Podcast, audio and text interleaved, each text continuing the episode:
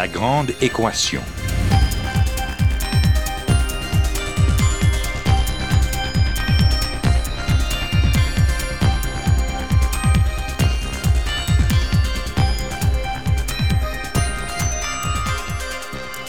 Ici Normand Mousseau, bienvenue à La Grande Équation, votre rendez-vous hebdomadaire avec la science. Cette semaine, Joseph-Louis Lagrange, un grand mathématicien ignoré.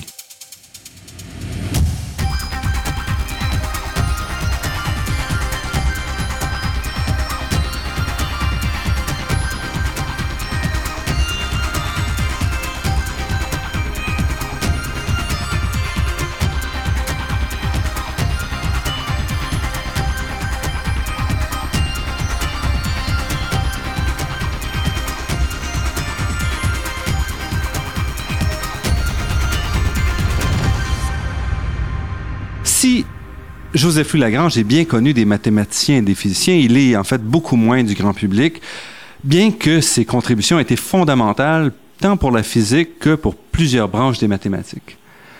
Et c'est le bicentenaire de sa mort qui nous offre aujourd'hui une occasion de revenir sur ce scientifique hors du commun. Nous recevons d'ailleurs à l'émission cette semaine Frédéric Brenschenmacher, qui a piloté plusieurs expositions sur Lagrange à Paris, mais aussi un film disponible sur Internet et dont vous trouverez le lien sur le site de l'émission lagrandeéquation.ca. Frédéric Brenschenmacher est professeur en histoire des sciences et des techniques à l'École polytechnique de Paris et nous le rencontrons à l'Université Pierre et Marie Curie à Paris. Frédéric Brenschenmacher, merci d'avoir accepté notre invitation. Bonjour et merci à vous. Avant de commencer, peut-être si vous pouviez expliquer pour quelqu'un qui a jamais entendu parler de Joseph-Louis Lagrange, qu'est-ce que c'est en quelques mots? Alors, c'est un personnage multiple et très intéressant, ce qui a été la base euh, des expositions qu'on a mis en place à Paris et puis euh, du film qui a été basé sur ces expositions. Et peut-être euh, une manière un petit peu décalée de le déplacer, et c'est peut-être de dire que c'est un objet d'étude, finalement, c'est un objet de recherche pour euh, l'histoire des sciences, pour l'histoire des mathématiques, de la mécanique, de la physique. Et c'est un peu le point d'origine, en fait, de ces projets, de cette exposition, de ce film, puisque c'est, ça- Lagrange a été un objet d'étude dans le cadre de mon enseignement à l'école polytechnique, enseignement d'histoire des sciences, en fait, pour des, pour des, pour des élèves euh, ingénieurs, élèves scientifiques. Euh, et à l'école polytechnique, euh, nous avons un fonds assez important d'archives euh, de ce personnage, donc du XVIIIe siècle. Et les élèves ont travaillé en fait sur ce personnage qui a donc été pour lui en fait au départ un, un- un objet d'étude. Donc, en quelques mots, Joseph-Louis Lagrange, c'est un mathématicien, un physicien du, euh, de la fin du 18e siècle. Voilà, c'est ça. Alors, on peut le définir comme ça, effectivement, c'est un mathématicien, un physicien de la fin du XVIIIe siècle. Et la question qui se pose finalement, c'est qu'est-ce que ça veut dire être un mathématicien, un physicien, un mécanicien, un savant? De la fin du XVIIIe siècle. Et ça a été un petit peu le, le- le point de départ euh, du, du travail qu'on a fait sur Lagrange cette année à l'occasion du bicentenaire euh, de sa mort, donc en 1813. Euh, et donc, le point de départ, effectivement, ça a été de se poser la question qu'est-ce que ça voulait dire, en fait, au XVIIIe siècle, d'être un, un mathématicien. Euh, et donc on est parti un peu dans une enquête à la recherche euh, sur les pas de, de Joseph-Louis Lagrange. Et pourquoi Lagrange? Parce que c'est une époque où, surtout en France, on a de nombreux mathématiciens qui, vont développer, à la fois s'appuyer sur Newton et sur toutes sortes d'autres développements. Donc, pourquoi Lagrange en particulier? Alors pourquoi Lagrange? Il s'agit sans aucun doute d'un des plus grands savants de- du XVIIIe siècle. Euh, D'une part, d'autre part, il y a une actualité, une manière dont l'histoire se positionne dans l'actualité, qui est celle des commémorations, puisque on fêtait en, en 2013 le bicentenaire en fait du décès de Joseph-Louis Lagrange. Et l'intérêt pour moi des actualités comme celle des commémorations, c'est que ça peut donner en fait une valorisation euh, du travail qui est mené euh, avec mes élèves dans le cadre de mon enseignement à partir de sources d'archives, donc qui pour beaucoup d'entre elles en fait sont originales, qui n'ont jamais encore été exploitées.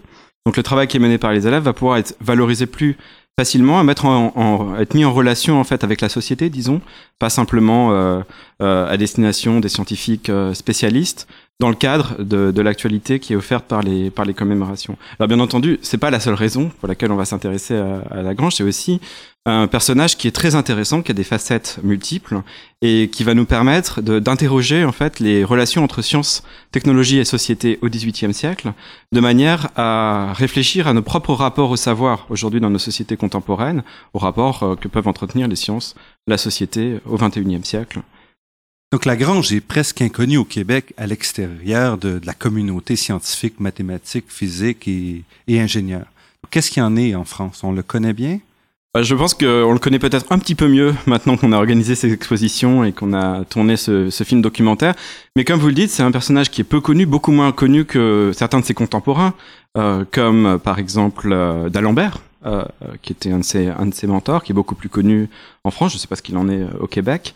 Et l'une des raisons pour laquelle il est si peu connu, c'est que dans les figures, disons, du, savant, Lagrange incarne l'une des premières figures de mathématicien spécialiste. Euh, contrairement à beaucoup de ses contemporains de l'époque des Lumières, euh, qui visaient une certaine universalité, comme par exemple d'Alembert, euh, et qui vont être connus aussi bien dans le domaine de la littérature que de la philosophie, que des sciences, des mathématiques, de la physique, etc. À cette époque-là, Lagrange, lui, se distingue très fortement de beaucoup de ses contemporains, effectivement, par sa, sa, spécialisation, disons, dans les sciences mathématiques et physiques. Donc, en ce sens-là, c'est un mathématicien moderne. Oui, il y a un caractère très moderne chez Lagrange, et une des raisons pour lesquelles il s'agit d'un d'un mathématicien qui nous paraît moderne et qu'il est l'un des fondateurs en fait d'une certaine modernité en sciences et en mathématiques et notamment par son utilisation euh, de ce qu'on appelle aujourd'hui des expressions algébriques euh, aussi bien en mécanique euh, qu'en physique et que bien entendu en, mathématiques euh, et qui sont bien entendu euh, moins faciles d'accès, disons, à un public euh, plus large que celui euh, des savants spécialistes à son époque, mais encore aujourd'hui au XXIe siècle. Donc, avant de plonger dans, ces découvertes, peut-être faire un peu un récit biographique traditionnel, historique un peu de, de Joseph-Louis Lagrange. Donc, Joseph-Louis Lagrange est né en 1736 à Turin. Donc, c'est aussi un Italien. C'est un certain débat là-dessus. Oui, oui, alors il y a tout un débat sur la nationalité de Joseph Louis Lagrange, et c'est d'ailleurs une des raisons pour laquelle c'est un personnage intéressant à étudier pour des, pour des étudiants aujourd'hui, euh, comme ça a été le cas, euh, puisque bien entendu la question de la, la, la nationalité n'était pas la même, par exemple au XVIIIe siècle qu'elle qu'elle qu'elle l'est aujourd'hui. Donc euh, Turin euh, appartient au Piémont, donc finalement euh, c'est un mathématicien piémontais, il faudrait dire, à sa naissance, mais Étant donné la célébrité qu'il a acquis euh, durant son, son, vivant, il était considéré comme le plus grand mathématicien au, au début du XXe siècle. Il a été honoré par Napoléon. Il est euh, inhumé au Panthéon à Paris. Euh, il y a eu une petite bataille après son décès entre les Français et les Italiens pour revendiquer la nationalité de Lagrange. Alors pourquoi? Parce que un bisaïeul de Lagrange euh, au XVIe siècle était un capitaine de cavalerie donc français, donc Lagrange est d'origine française. Et d'autre part, euh, Lagrange ne passe pas toute sa vie à Turin, on en, on en parlera certainement tout à l'heure. Euh, et quand il va arriver à Paris, euh, il va arriver à Paris euh, euh, un tout petit peu avant la Révolution française. la Révolution française pose aussi la notion de citoyenneté française, donc une certaine, une nouvelle notion, disons, de, de, de nation. Euh, et dans ce contexte-là, euh, en tant qu'originaire euh, du Piémont, qui va être en guerre en fait avec la France à cette époque-là, Lagrange va être va être menacé et à cette occasion, il va être d'abord protégé par le gouvernement français, puis naturalisé français.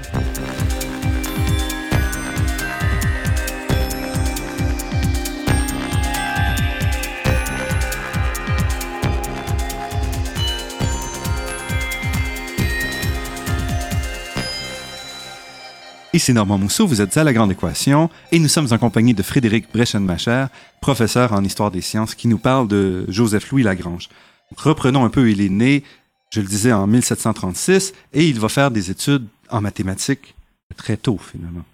Oui, oui, comme on le faisait, comme on le faisait à l'époque, on faisait des études euh, plus tôt qu'aujourd'hui, donc à Turin, donc il va euh, étudié notamment à l'université de Turin, mais euh, ça fait partie des questions qu'on s'est posées donc dans notre enquête en fait sur Joseph Louis Lagrange. Euh, le fait qu'il soit né à Turin, qu'il ait habité par la suite à Berlin puis à Paris, ne permet pas en soi d'identifier de, en fait la spécificité effectivement de ce savant, de le type de science qu'il qui, va développer, de, du rôle des mathématiques qu'il va attribuer dans sa science. Et euh, pourquoi? Parce que les espaces collectifs dans lesquels on va pouvoir saisir en fait l'innovation individuelle euh, mathématique ne se réduisent pas en fait à des espaces sociaux ou institutionnels classiques, comme par exemple euh, une institution, une université par exemple, ou une nation. Euh, et dans le cas de Lagrange, euh, très tôt, Lagrange va apprendre la science et les mathématiques dans des ouvrages de grands maîtres euh, comme par exemple Leonard Euler. Et euh, très jeune, euh, il va rentrer en correspondance avec un certain nombre d'autres savants. Il est très très branché sur la, la science, euh, les mathématiques européennes, qui sont en fait l'ensemble des mathématiques à ce moment-là. Il va effectivement très jeune, encore à Turin, il va euh, pouvoir rapidement rentrer dans un réseau de correspondants de ce qu'on a pu appeler la République des lettres au XVIIIe siècle, dont des correspondances qui euh, courent la poste euh, de, de, Turin à Paris, de Paris à Berlin, de Berlin à Londres, et dans lesquelles on va trouver des, des missives avec des mathématiques, de la physique, de la mécanique. Et c'est aussi par ce biais que Lagrange va euh, apprendre des mathématiques, se perfectionner dans ses mathématiques, faire circuler ses propres travaux, encore euh, pendant sa jeunesse, sa période turinoise. Donc il a 17 ans, 18 ans, et déjà il se fait répondre par les grands mathématiciens euh, européens. C'est normal ou c'est une exception chez la, avec Lagrange? C'est, disons que c'est un, mode de circulation des sciences euh, qui, euh, qui est important au XVIIIe siècle. Euh, la, alors bien entendu, un personnage comme Lagrange est un personnage extraordinaire. On, ne va pas, on, va difficilement pouvoir le, définir dans sa, dans sa normalité. Et le simple fait d'adresser une missive à, à, de grands savants comme Léonard Euler, puis plus tard d'Alembert euh, et d'autres grands savants euh, du XVIIIe siècle n'est pas en soi euh, normal pour, pour un personnage lambda qui aurait pu étudier un petit peu de mathématiques à Turin. Et il se fait remarquer rapidement. Oui, il se fait remarquer rapidement euh, dès ses premiers travaux, euh, notamment par euh, Léonard Euler, qui est vraiment le, le, le grand mathématicien de l'époque, euh, et avec lequel il va, il va rentrer en correspondance. Et, Donc Euler qui est allemand, et les correspondances sont en latin, elles sont en allemand Alors, la question de la langue est effectivement assez intéressante. Léonard Euler, en fait, est d'origine suisse, mais il est à cette époque à l'Académie de Berlin. Euh, donc en Allemagne. Il partira plus tard à l'Académie de Saint-Pétersbourg. Et c'est d'ailleurs euh, Lagrange qui ira le remplacer à l'Académie de, de, Berlin. Et on est à une époque où euh, le français, en fait, remplace petit à petit le, le, latin comme lingua franca, de la langue des, des scientifiques et plus généralement des, des, gens de lettres, la langue de la, de la République des lettres. Et donc Léonard Euler, effectivement, écrit à cette époque ses correspondances en latin. Euh, et Lagrange pourra lui répondre en latin. Mais avec ses correspondants plus jeunes, comme par exemple Jean Leron d'Alembert, euh, Lagrange euh, correspondra en français. Et en fait, avec la plupart de ses correspondants, il va correspondre en français. Et lui-même va écrire la, plupart de ses articles et traités scientifiques en français, à tel point que quand il va quitter Turin, euh, il va se mettre à correspondre avec sa famille, donc ses frères, son père restait à Turin, en français, euh, puisqu'il va indiquer à sa famille que cette langue lui est plus facile maintenant euh, dans sa correspondance écrite euh, que l'italien, qui est pourtant sa langue natale. Et rapidement, il est nommé professeur à 19 ans. Oui, il est nommé professeur euh, très jeune, donc à l'école d'artillerie de, de, Turin, donc qui est un des endroits où on enseigne à l'époque euh, les mathématiques. Et c'est encore une fois, c'est exceptionnel? Ou c'est un peu les parce qu'on fait pas de doctorat, on fait pas de maîtrise à ce moment. -là. Oui, oui, non, c'est bien entendu un système complètement euh, différent de, de celui d'aujourd'hui. Donc, euh, ça n'est pas unique, mais ça n'est pas normal non plus, bien entendu, d'être euh, d'être nommé aussi jeune professeur euh, dans une école d'artillerie comme celle de Turin. Et en fait, malgré son poste de professeur, Lagrange n'est pas quelqu'un qui aime enseigner. Alors oui, alors il, il, effectivement c'est un, savant qui euh, se, se, destine à, la recherche, à la, découverte de, nouvelles connaissances et qui souhaite effectivement pouvoir avoir le temps, euh, la tranquillité nécessaire pour le faire. Euh, et de ce point de vue-là, il n'est pas satisfait effectivement d'être d'être professeur à Turin et donc Bien entendu, il développe ses travaux scientifiques à cette époque-là. Il va, avec euh, d'autres euh, savants turinois, euh, créer une société savante qui va devenir plus tard l'Académie de Turin, dans laquelle ces savants peuvent se réunir, converser, et dans laquelle ils vont créer un journal, les mélanges de Turin, dans lesquels ils peuvent publier des articles, et dans lesquels il va notamment publier des articles de ses correspondants qu'il va solliciter, comme d'Alembert, etc. Et c'est vraiment l'explosion de ce genre de société savante d'académie, en fait, à travers l'Europe à ce moment-là. Voilà, parfaitement. Alors c'est l'une des, des, raisons pour lesquelles ce, ce, personnage, Lagrange, est intéressant parce que à la fois il est bien entendu tout à fait original et en quelque sorte unique, et d'un autre côté, euh, il représente très très bien en fait la figure du savant et ses évolutions au XVIIIe siècle. Et donc, quand on essaye de le caractériser, quand on part un peu à la, sur les pas de Joseph Louis Lagrange, comme on l'a fait, quand on enquête sur lui, on va pas pouvoir le caractériser simplement en disant euh, il est italien, il est français, il est turinois, il a vécu à Berlin, il a vécu à, à Paris, ou en tout cas, on va pas pouvoir caractériser de cette manière le type de science qu'il fait. Alors pourquoi? Parce que effectivement les, les, les, sciences à cette époque circulent très fortement à l'échelle européenne dans des réseaux de correspondants. On en a parlé tout à l'heure qui nous interroge hein, un peu sur notre société de l'information euh, oui, parce moderne. que ça circule beaucoup plus qu'on pourrait l'imaginer. On imagine souvent les chercheurs à cette époque un peu isolés, travaillant euh, tout seuls et publiant un, opus à la fin de leur vie, mais c'est pas du tout comme ça que ça fonctionne, à tout le moins dans les mathématiques. Oui, bien entendu, et c'est vrai également dans d'autres sciences. Effectivement, ça pose, ça, ça, ça nous permet d'interroger un petit peu notre société contemporaine. On parle euh, des, des flux d'informations, des réseaux avec euh, Internet, les échanges numériques, etc. Au XVIIIe siècle, il y a effectivement euh, des échanges très organisés, par voie postale, par échange de courrier, donc par ces, ces réseaux de, de correspondance, et donc qui peuvent passer par la poste, mais qui peuvent aussi passer par des diplomates, par des marchands, parfois par des moyens très compliqués pour passer les lignes de front, puisque l'époque, euh, l'Europe est en guerre à cette époque-là, et continuer à acheminer en fait les, questions et les réponses à des problèmes scientifiques qui sont posés.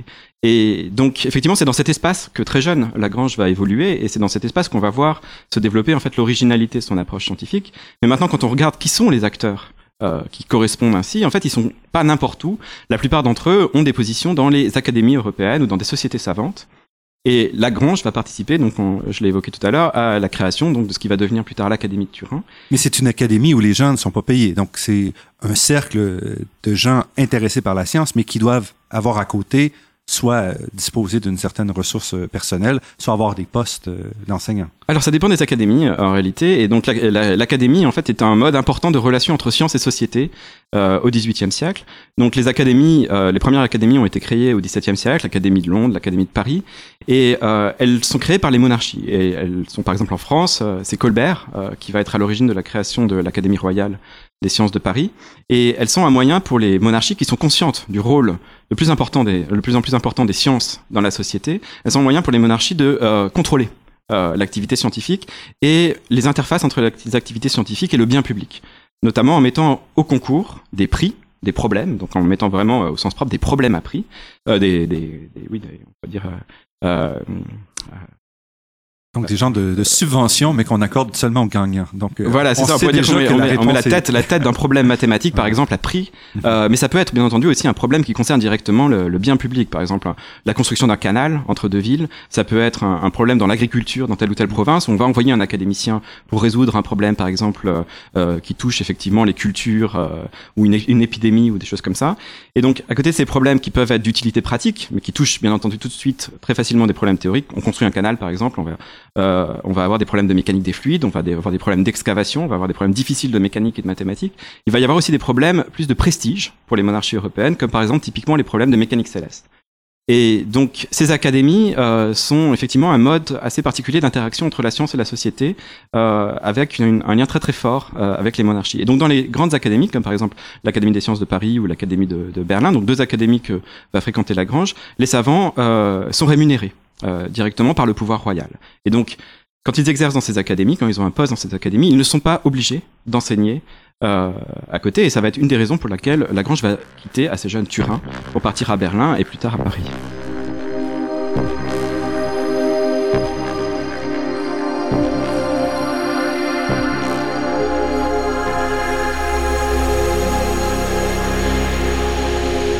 Frédéric Brechen-Macher, quand Lagrange quitte Turin, c'est pour un poste extrêmement prestigieux. Oui, voilà. Donc il s'agit en fait d'un poste à l'Académie de Berlin euh, qui, euh, à l'époque, euh, était occupé par Léonard Euler, donc l'un des plus grands savants du XVIIIe siècle. Euh, et donc, comme pour l'Académie de Paris, on l'a évoqué, euh, ces académies sont proches du pouvoir royal. Et à Berlin, le roi Frédéric II soutient très fortement son académie en lien avec l'accroissement qu'il espère du prestige de, de, de son royaume. Et donc, les, savants, notamment qui sont dans ces, ces, académies, entretiennent une relation assez étroite avec les attentes du souverain. Et bon, à la suite euh, de, relations un peu tendues avec Frédéric II, euh, Léonard Euler va souhaiter quitter l'Académie de Berlin et partir à l'Académie de Saint-Pétersbourg. Euh, à cette occasion, Frédéric II, euh, donc roi de Prusse, souhaite recruter euh, un autre grand savant de l'époque, Jean Leron d'Alembert, qui est à l'époque à l'Académie de Paris, euh, avec lequel il entretient des, des relations très étroites. Euh, mais ce dernier euh, préfère rester à Paris et donc diplomatiquement pour ne pas froisser euh, le, le, le, souverain de Prusse, plutôt que de lui répondre simplement non, écoutez, moi je préfère rester à Paris, il lui suggère euh, le nom de Joseph Louis Lagrange en en vantant ses mérites, euh, en le présentant comme l'un des plus grands mathématiciens des décennies à venir, ce en quoi il ne se trompe pas, et il va faire, il va servir d'intermédiaire entre Frédéric II et Lagrange pour faire venir effectivement Lagrange à Berlin. Et Lagrange a 30 ans à ce moment-là. Lagrange a 30 ans. Et il part seul pour s'installer à Berlin. Alors oui, il va quitter donc euh, ses, frères, son père, il va quitter Turin euh, pour euh, après un petit voyage en Europe pour lequel il va passer à Paris, il va passer par Londres, il va arriver en Allemagne par Hambourg pour arriver finalement effectivement à Berlin et s'installer donc dans cette académie des sciences dont on lui propose d'ailleurs la présidence, la direction, mais qu'il va décliner puisque on l'a dit tout à l'heure, Lagrange est un savant qui préfère rester tranquille et pouvoir s'adonner en fait à ses activités scientifiques.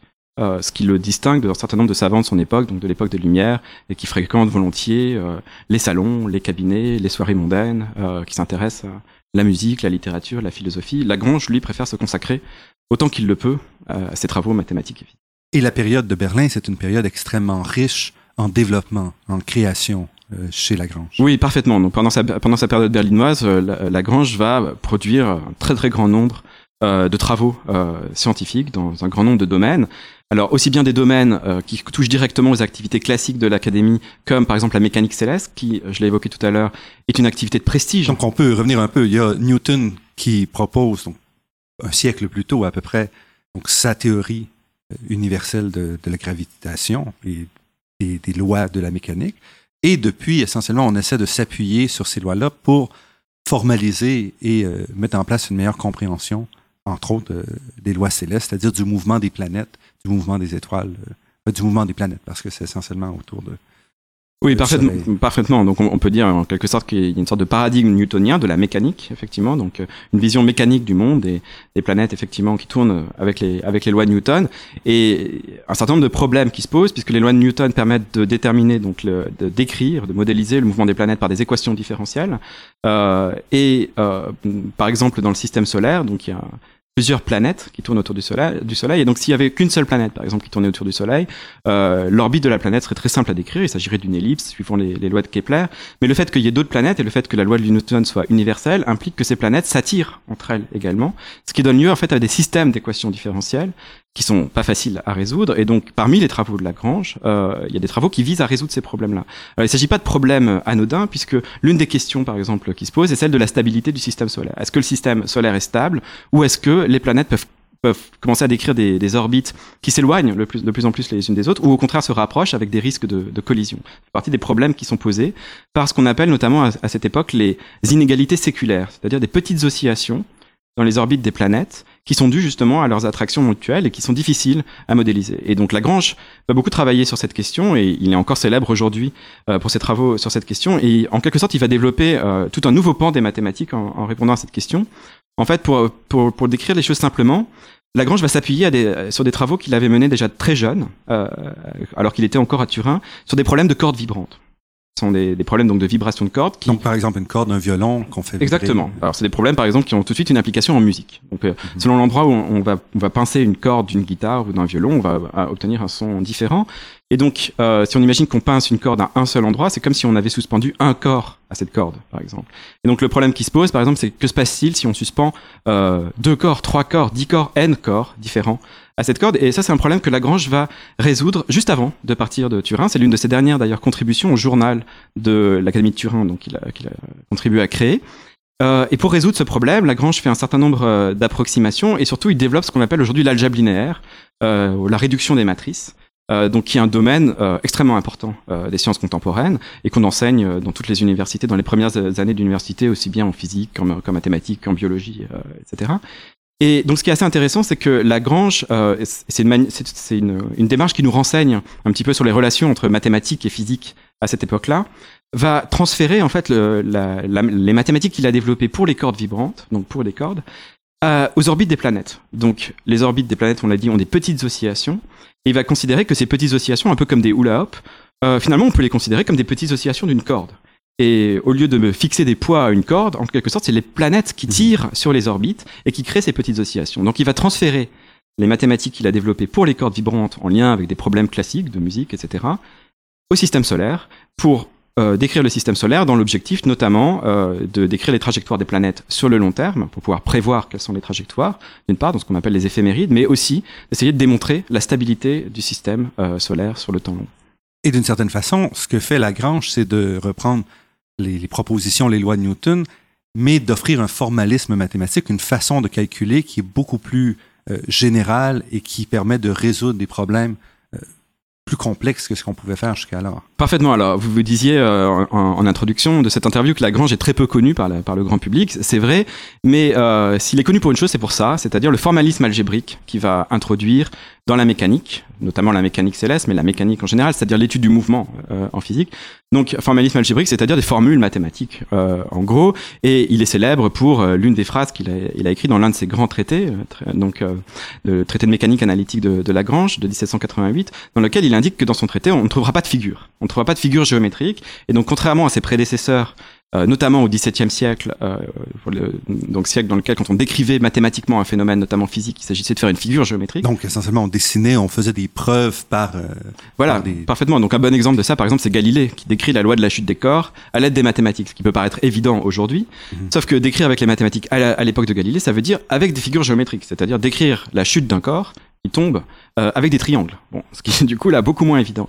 Donc Lagrange, lui, de son côté, s'appuie effectivement sur un formalisme, sur une sorte de langage algébrique. Ceci dit, euh, l'approche de Lagrange n'est pas n'est pas uniquement formelle. Disons, il ne s'agit pas non plus d'une approche structurelle ou abstraite comme on en développera au XXe siècle, euh, notamment en algèbre.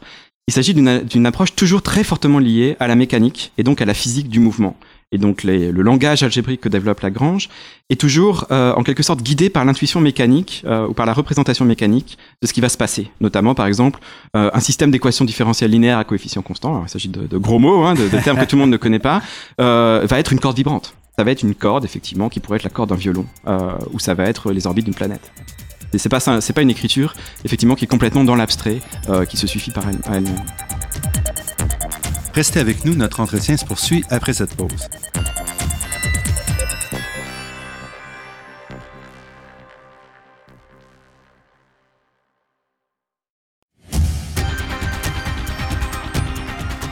Ici Normand Mousseau, vous êtes à La Grande Équation et nous sommes en compagnie de Frédéric Brechenmacher, professeur en histoire des sciences, qui nous parle de Joseph-Louis Lagrange.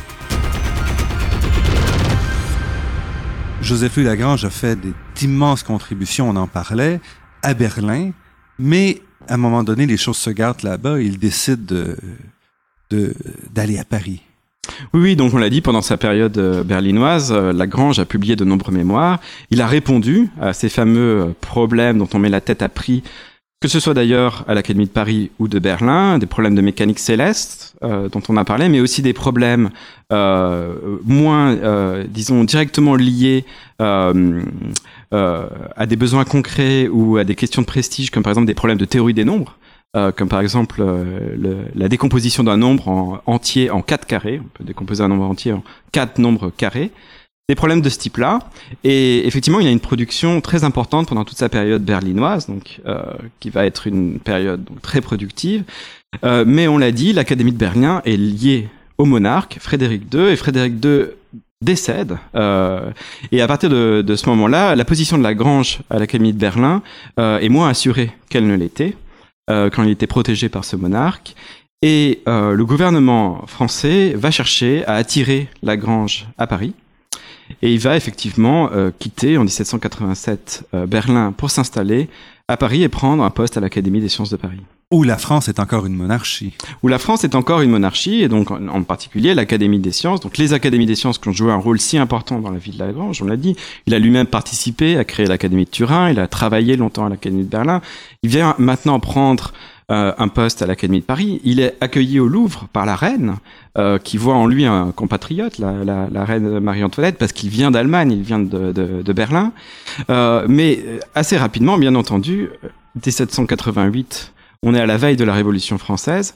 Tout ce qui faisait effectivement la structure de la, de, de la ville de Lagrange va s'effondrer avec la Révolution française. Et la Révolution française, c'est aussi la fin des académies royales qui vont être supprimées précisément parce qu'elles étaient euh, une modalité d'interface entre science et société qui était fortement liée au pouvoir royal.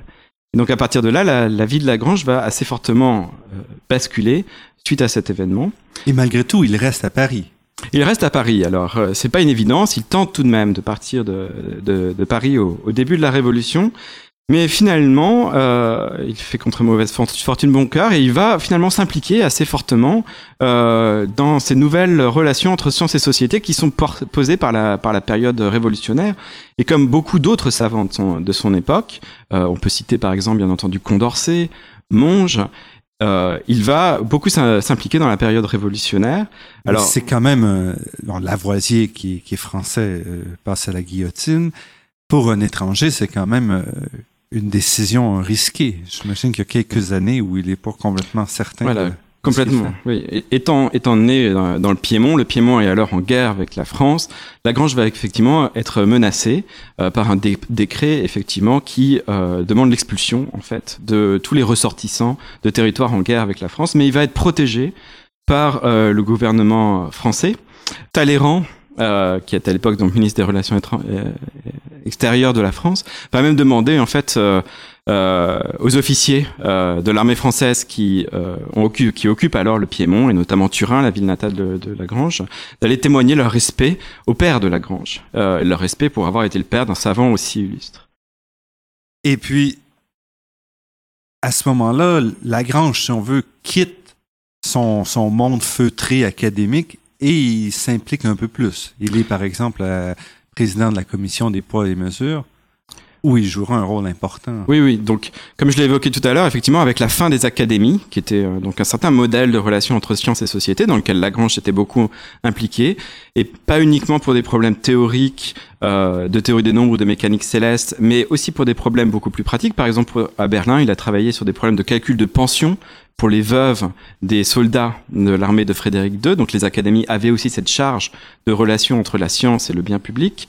Mais cette forme d'interface entre science et société, effectivement, disparaît euh, en France au moment de la Révolution française, avec la suppression des, académies pendant quelques années. Et donc, d'autres formes de, relations entre science et société se développent et notamment effectivement ces commissions de, de, poids et mesure dans lesquelles Lagrange euh, va beaucoup s'impliquer et donc qui sont très célèbres aujourd'hui puisqu'elles vont mener à la définition du mètre. Alors pourquoi la définition du mètre Puisqu'il s'agissait de définir un, une unité de, mesure donc des distances universelles qui ne dépendrait pas notamment de pouvoirs locaux. Euh, puisque sous la monarchie, euh, dans chaque ville, dans chaque baronnie, euh, on allait avoir des gabarits différents pour mesurer des distances d'une part, mais aussi des, des, des contenances. Alors, euh, une chope de bière à Lille n'était pas la même chose qu'une chope de bière à, à, à, Strasbourg, par exemple. Et donc, ça voulait dire que pour un marchand, il fallait passer en quelque sorte aux mines à chaque fois qu'on rentrait dans une ville et donc payer des taxes. Et donc, pour l'aristocratie, notamment, euh, c'était une source de revenus importante euh, et aussi une source d'inégalité très forte entre les Français selon l'endroit euh, dans lequel ils vivaient.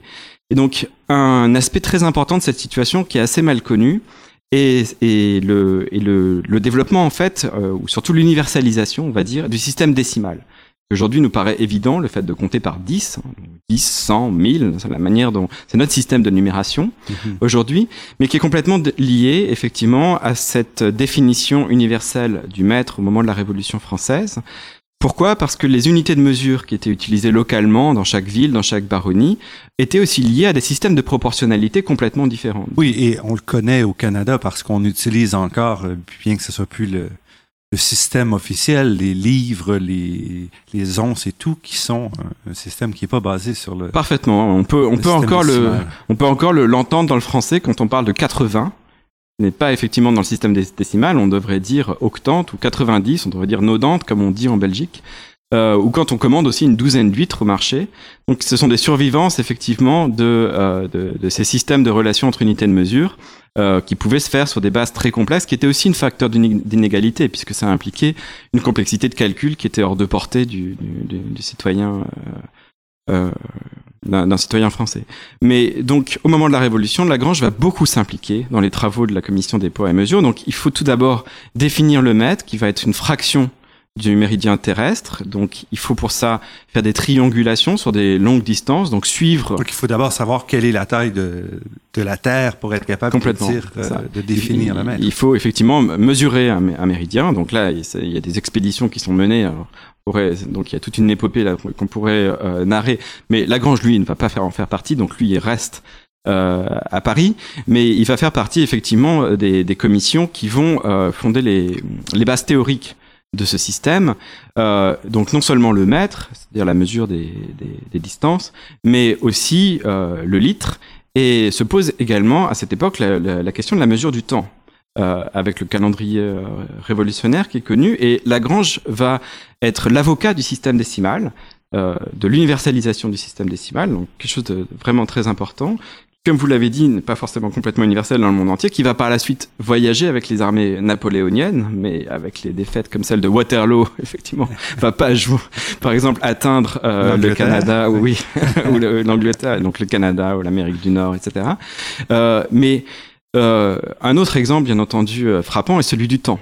Euh, puisque euh, donc Lagrange va être l'avocat d'une mesure du temps avec un système décimal, c'est-à-dire mesurer. On essaie de l'implanter pendant et on essaye, on essaye de, de l'implanter une mesure du temps donc euh, avec des multiples de 10. Donc imaginez-vous une heure de 100 minutes, une journée de 10 heures par exemple.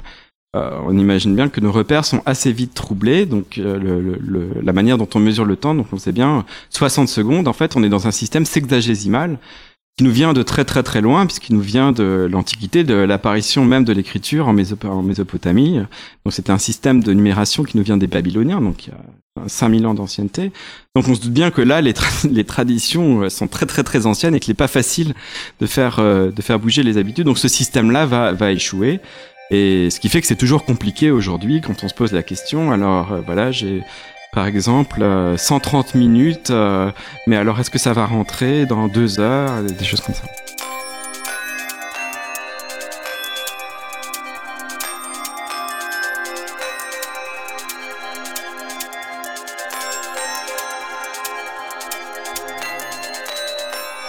Ici dans Mousseau, vous êtes sur les ondes de Radio Ville-Marie à la Grande Équation et nous sommes en compagnie de Frédéric Breschen-Macher, professeur en histoire des sciences des mathématiques. Euh, Lagrange s'implique et est-ce qu'il continue à faire des mathématiques durant, euh, durant la dernière décennie du, du 18e siècle? Alors, il, il s'implique beaucoup. Alors, on a parlé de la commission des poids et mesures, mais l'un, des grands changements qui a apporté avec la Révolution française, disons, dans la figure du savant, de ce que c'est qu'être mathématicien ou savants euh, à l'époque. Donc on l'a dit, la suppression des académies, donc s'accompagne de nouvelles interfaces entre sciences et société, avec la commission des poids et mesures par exemple, mais aussi la création d'écoles. Euh, avec notamment en France l'école normale supérieure de l'an 2 qui va devenir l'école normale supérieure et l'école centrale des travaux publics qui va devenir l'école polytechnique. Et dans ces deux établissements, euh, Lagrange va jouer un rôle majeur. Il va être euh, donc l'un des, des, fondateurs et des premiers enseignants de ces, de ces deux établissements. Et donc il va revenir à l'enseignement. Euh, comme on avait évoqué qu'il avait été enseignant euh, de mathématiques à l'école d'artillerie de Turin.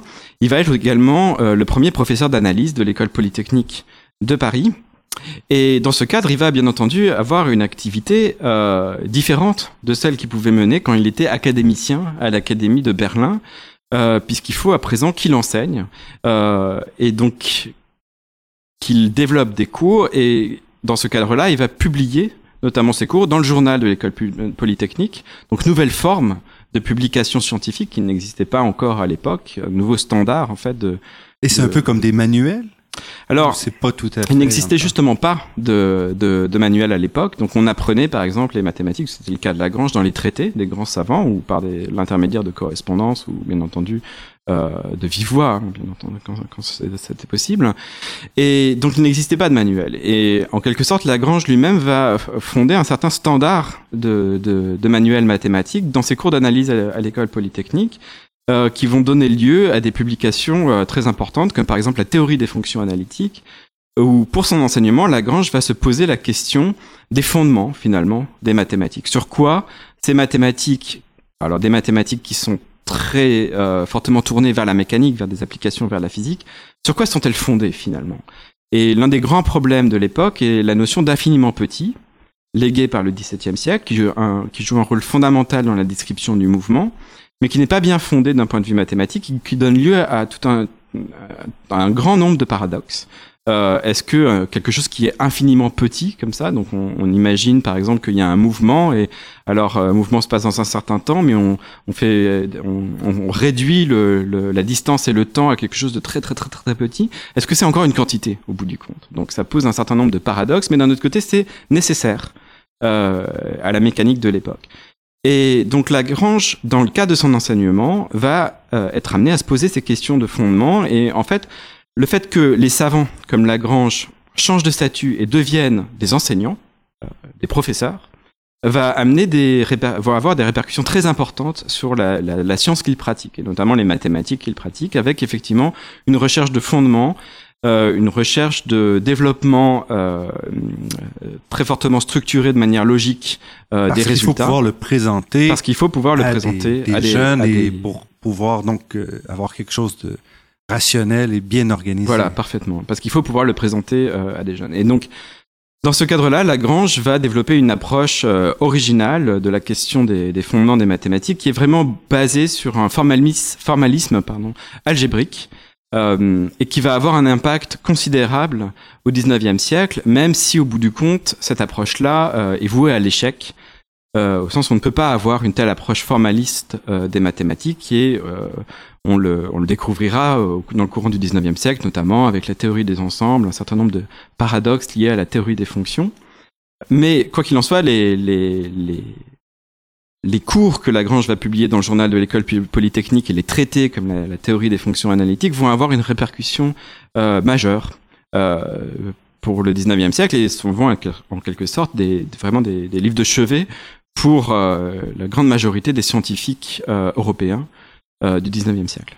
Et aussi, à partir de la fin du, du 18e siècle, Lagrange accumule les honneurs et devient un mathématicien extrêmement en vue dans la, la Nouvelle République française. Oui, oui, Lagrange est considéré à la fin du XVIIIe siècle comme le, le plus grand savant euh, de, de, de, la, de la République, puis euh, de l'Empire euh, français, donc au moment de l'Empire napoléonien. Donc, il est notamment, euh, euh, notamment Napoléon, donc l'empereur le, le tient en très haute estime. Il va être fait comte d'empire, sénateur puis comte d'empire.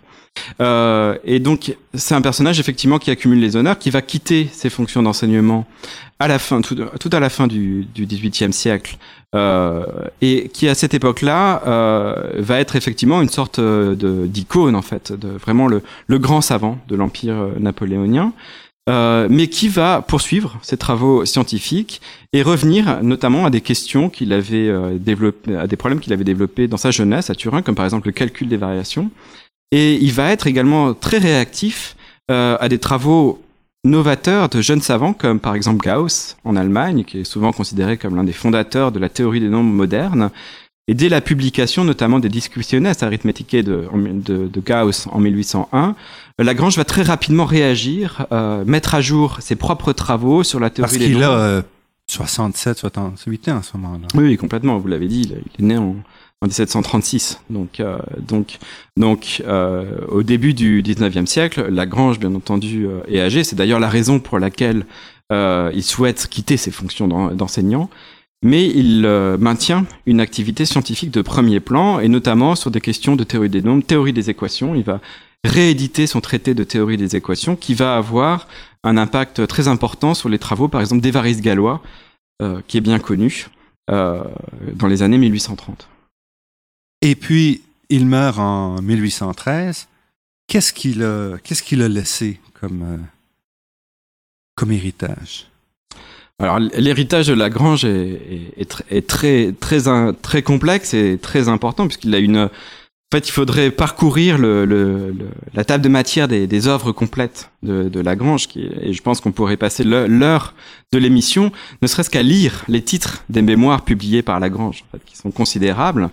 Euh, et donc, euh, c'est vraiment un savant de référence par ses grands traités, notamment de la mécanique analytique publiée en 1788, euh, peu après son arrivée à, à Paris, euh, ses travaux sur la résolution des équations, euh, son approche fondationnelle de la théorie des fonctions, et qui va donc euh, être lu par tous les savants euh, de la première moitié du 19e siècle euh, comme une sorte de savant contemporain, bien qu'il soit, bien qu'il soit mort.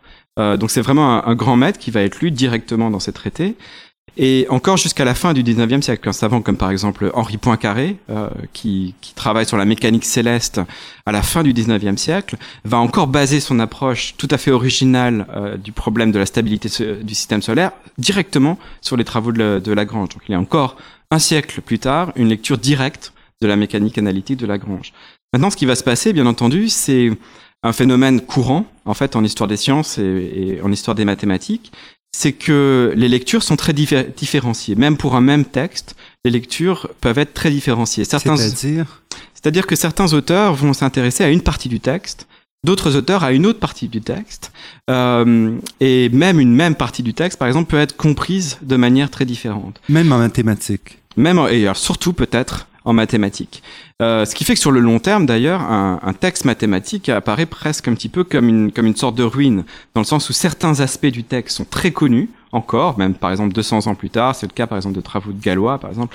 Euh, la notion de groupe dans les travaux de Galois est tout à fait connue, ou les, travaux de, de, Lagrange, justement, qui sont considérés comme précurseurs euh, sur les équations, sont, sont très connus encore aujourd'hui par les mathématiciens contemporains. Mais D'autres parties du texte de Lagrange, euh, qui sont simplement les lignes, les lignes qui suivent, ne, ne, ne, sont pas connues ou ne sont plus lues, ne sont plus considérées comme importantes. Et parfois, ces effets de lecture euh, se déroulent dans certaines périodes de temps. C'est-à-dire que pendant certaines périodes, c'est une partie du texte qui va être activée, et pendant d'autres périodes, c'est une autre partie du texte.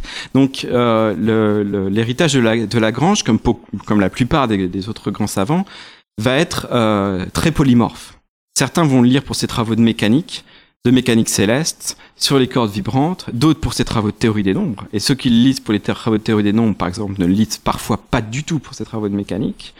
Euh, d'autres encore pour euh, ses travaux euh, liés à, des, problèmes, par exemple, de statistiques, de problèmes de pension, on l'avait évoqué tout à l'heure. Donc, l'héritage de Lagrange est, polymorphe, et l'une des raisons de, cet héritage très, très, très varié au XIXe siècle, et justement qu'il a laissé de grands traités qui ont servi en quelque sorte comme de, comme des sortes de manuels euh, pour les pour les scientifiques du XIXe siècle, euh, qui ont donc pioché euh, différentes choses selon leur centre d'intérêt et selon leur source d'inspiration, etc. Donc, il a aussi joué le rôle de, de, pour ramasser de ce qui se faisait à son époque et incorporé dans ses traités? Oui, oui, lui-même, bien entendu, Lagrange a fait un grand travail de synthèse, notamment dans sa mécanique analytique de 1788. Il a fait un grand travail de synthèse et de reformulation euh, des travaux euh, du XVIIe et du XVIIIe siècle sur la statique et sur la mécanique. Euh, et donc, par ce travail de synthèse, il va être lu jusqu'à la fin du XIXe siècle comme une sorte de manuel, si, si on voulait dire. Euh, mais il faut bien voir qu'il s'agit, euh, la mécanique analytique, de centaines et de centaines et de centaines de pages, euh, très ardues à lire, et donc pour cette raison, qui vont être activées euh, de manière très différente euh, par les, les, différents scientifiques. Alors peut-être une manière d'illustrer ça, j'avais parlé tout à l'heure de, de, la manière dont Lagrange avait transféré des travaux de jeunesse sur les cordes vibrantes à la description des mouvements des planètes du système solaire. Ces mêmes travaux de Lagrange sur le mouvement des planètes du système solaire vont être cités pendant tout le 19e siècle euh, sous le nom des travaux sur l'équation séculaire. L'équation séculaire, c'est celle qui donne euh, les oscillations séculaires, les petites oscillations des planètes qui sont dues à leur attraction mutuelle et qui peut mettre en péril la stabilité du système solaire. Mais quand on va regarder de près euh, ce dont parlent les articles, hein, euh, qui s'intitulent comme ça, par exemple, sur l'équation séculaire, ou, euh, etc., euh, on va trouver dans ces articles très rapidement, euh, une dizaine d'années après la mort de Lagrange, par exemple chez euh, Augustin Louis Cauchy, en fait des travaux de géométrie, qui n'ont pas de rapport direct avec le problème de la mécanique céleste ni des corps vibrantes. Mais où Cauchy va trouver une inspiration pour ses travaux sur les coniques ou les quadriques, comme par exemple des ellipses en géométrie, il va trouver une inspiration dans les travaux de Lagrange.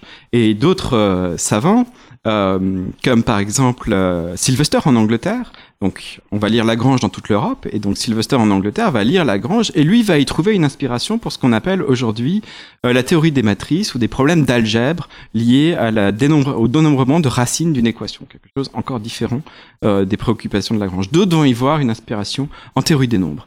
D'autres vont y voir une inspiration en théorie de l'élasticité en physique euh, etc., etc., en théorie de la chaleur, la, la distribution de la chaleur. Et pendant tout le, tout le 19e siècle, Lagrange va être lu comme ça, et ses travaux vont circuler d'une théorie à une autre, euh, de Paris euh, à Londres, euh, à Berlin, et vont avoir comme ça cette sorte de, oui, de, réception très différenciée et extrêmement riche tout au long du 19e siècle. Lagrange, en concluant, est donc un, grand mathématicien qui est un des premiers contemporains, c'est-à-dire aussi on fait des mathématiques qui deviennent de plus en plus distancié du grand public. Et ce qui explique peut-être pourquoi aujourd'hui on, ne le connaît pas plus. Euh, oui, complètement. Donc, complètement. Je évoqué tout à l'heure. Donc, l'une des raisons pour laquelle euh, Lagrange est, peu connu, c'est qu'effectivement, il incarne une figure de savant spécialiste, et c'est l'un des premiers mathématiciens spécialistes qui ne se préoccupe pas ou peu de philosophie, par exemple, ou euh, de musique, euh, contrairement à ses contemporains comme Jean Leron d'Alembert ou Condorcet ou d'autres grands, grands, grands personnages du siècle des Lumières. Et donc, effectivement, de ce point de vue-là, ces travaux ne sont pas directement accessibles euh, au grand public. Donc, euh, hmm. Frédéric Brechenmacher, professeur en histoire des sciences et des techniques à l'École polytechnique de France, je pense que cette entrevue aura au moins contribué à faire connaître un peu mieux Joseph-Louis Lagrange, ce grand mathématicien, à, un auditoire euh, qui ne le côtoie pas de manière quotidienne. Merci. Oui, je vous remercie.